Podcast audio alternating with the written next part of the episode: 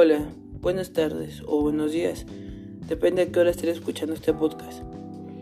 Mi nombre es Gonzalo John Caballero y en este podcast hablaremos sobre el handball, de quién lo inventó, su historia, las partes de la cancha, para qué sirve el handball y posiciones de sus características. Bueno, empecemos con quién lo inventó y su origen. Lo inventó un profesor de gimnasia Holger Nielsen, a quien se le atribuye la creación del balón mano en 1898. Introduce un juego nuevo con un balón pequeño al que se le llamó handball. Se trataba de meter gol en una portería de manera semejante al fútbol, pero manejando el balón con las manos. Su origen es el hand, es que se fundó en Alemania, donde se considera como la cunca del balón mano de 11 jugadores.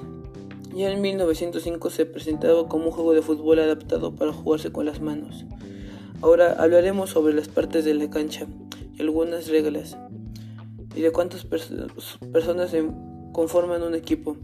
Cada equipo se compone de 7 jugadores, 6 en el campo y un portero, pudiéndose el equipo contar con otros 7 jugadores o menos o ninguno para tener reservas y que pueden intercambiarse en cualquier momento con sus compañeros.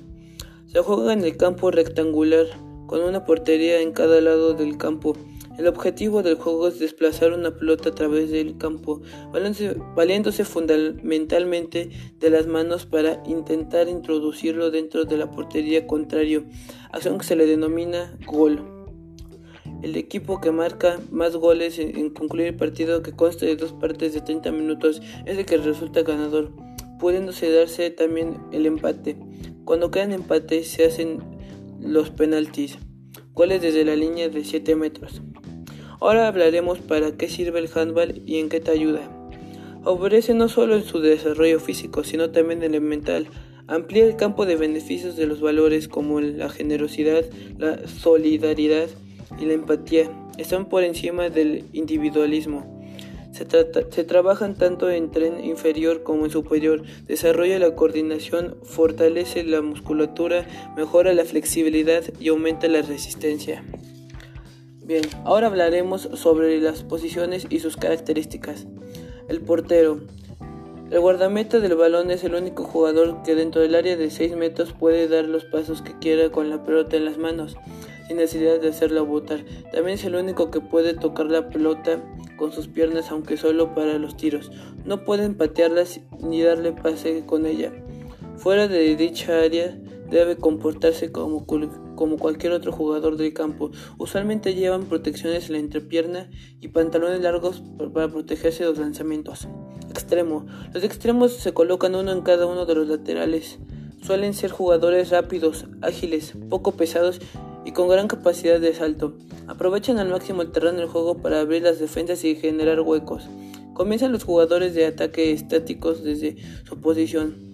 Pueden convertirse en una fuente constante de goles cuando se juega contra defensas abiertas, como el 3-2-1. Lateral. Los laterales se sitúan a cada lado del central. Suelen ser jugadores altos y corpulentos con un potente lanzamiento de, con un potente lanzamiento.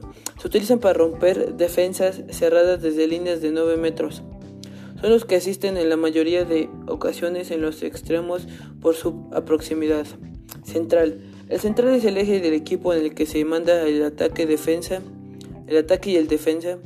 Marca a los jugadores, coloca a los jugadores e indica desde dónde deben comenzar los ataques estáticos. Además suelen ser jugadores rápidos de reflejos y con mucha táctica. Pivote. Finalmente el pivote es el encargado de internarse en la muralla defensiva, de abrir huecos donde sea posible. Son jugadores robustos que funcionan bien en el cuerpo de cuerpo.